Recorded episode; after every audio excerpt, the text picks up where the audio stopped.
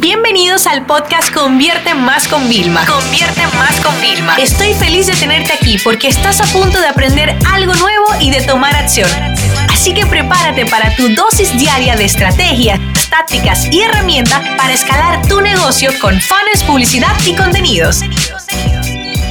Copywriting para persuadir y para realmente generar un impacto y llegar a las personas. Mira, yo no soy experta en el tema de copywriting, yo tengo que confesarte que yo hago los primeros bocetos. Yo lo que sí creo que soy especialista es en contar historias. Entonces a mí se me da bien contar historias, porque las historias nacen del corazón, ¿vale? Y a través de la comunicación, ya sea textual eh, o mm, oral, podemos compartirla, ¿no?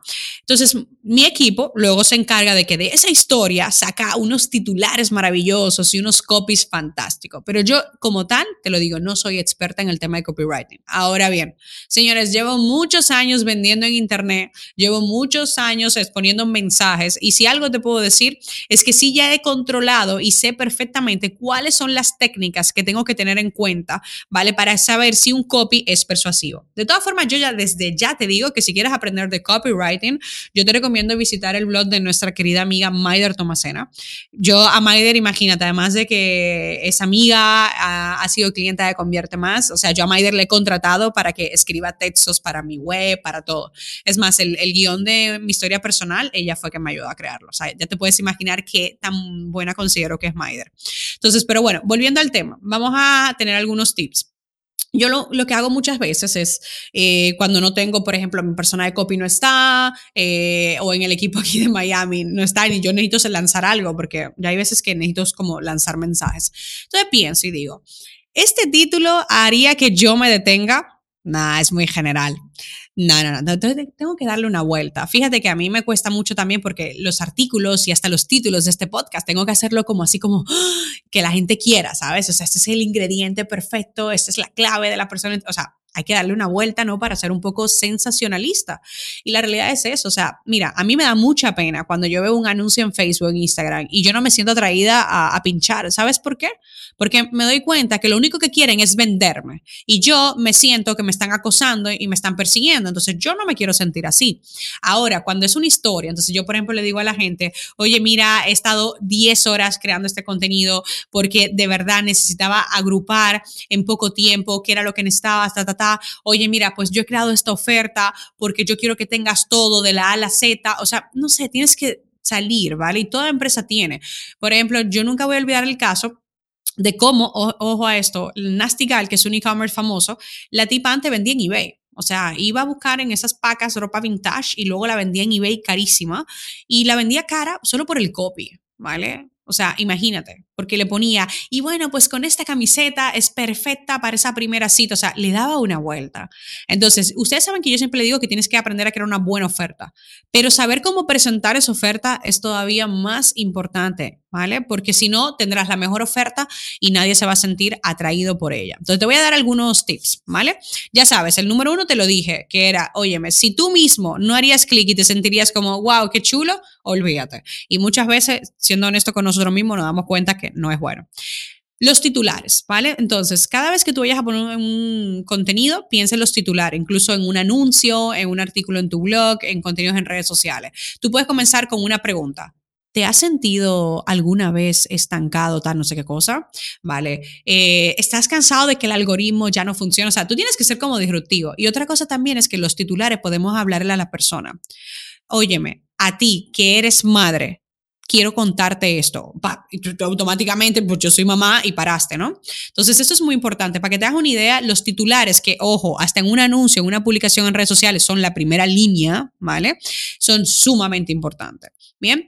Número dos o tres, dependiendo del orden que lo veamos, ¿vale? Los títulos han de ser, o sea, dentro ya que te dije que era importante, importante seductores. Entonces, ¿qué tú vas a hacer? ¿Qué palabras vas a incluir para que realmente las personas se sientan? O cómo le vas a dejar pensando, que también puede ser muy efectivo. Tienes dos formas, como a llevar, esta es la clave para triunfar. O, ¿quieres conocer la clave que me ha llevado a facturar tanto? O sea, fíjate lo que es la afirmación versus la pregunta. Eh, tienes que utilizar también el tema de las llamadas a la acción. Dentro de un copy, para que un copy sea efectivo, es decir, para que tú consigas resultado con el texto que estás escribiendo, debes de agregar llamadas a la acción, como por ejemplo, me gustaría ahora saber de ti. ¿Qué tal si me dejas en los comentarios qué opinas sobre esto? Eh, oye, me gustaría saber si crees que esto le funcionaría a algún amigo. O sea, no sé, dale una forma. Me gustaría que vayas a la web y leas lo que he escrito para ti porque estoy segura que no te va a dejar indiferente. ¿Ves la, forma en la como le vamos dando la forma en vez de ponerle, vete a la, a la, a la, bio y haz clic? No, o sea, ¿por qué vamos a ponerlo así? Tienes que darle como un toquecito, como decimos nosotros latino, un sazón ponerle.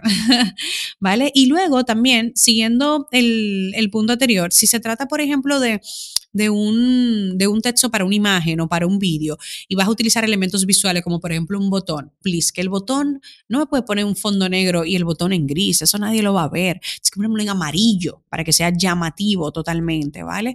O sea, siempre que tú quieras, para que tu copy todavía se apoye mejor, el elemento visual tiene que ser muy atractivo, ¿vale? Las flechas indicando hacia dónde la gente tiene que mirar. O sea, aquí hay muchas técnicas, pero señores, fíjense, si yo acostumbro a mis usuarios, ¿vale? A que siempre descarguen un regalo con un botón específico. Cuando yo vaya a hacer una oferta, si yo pongo el botón en el mismo lugar, con el mismo color, la gente ya va a estar acostumbrada a descargar. Entonces está más propensa a comprar. Pero fíjate, es una mezcla del tema del copy, ¿vale? Con el elemento visual. Yo elevo mi copy, ¿vale? Con el elemento visual. Entonces esto tiene que tenerlo muy en cuenta porque el copy con la parte visual va muy, muy de la mano. ¿vale?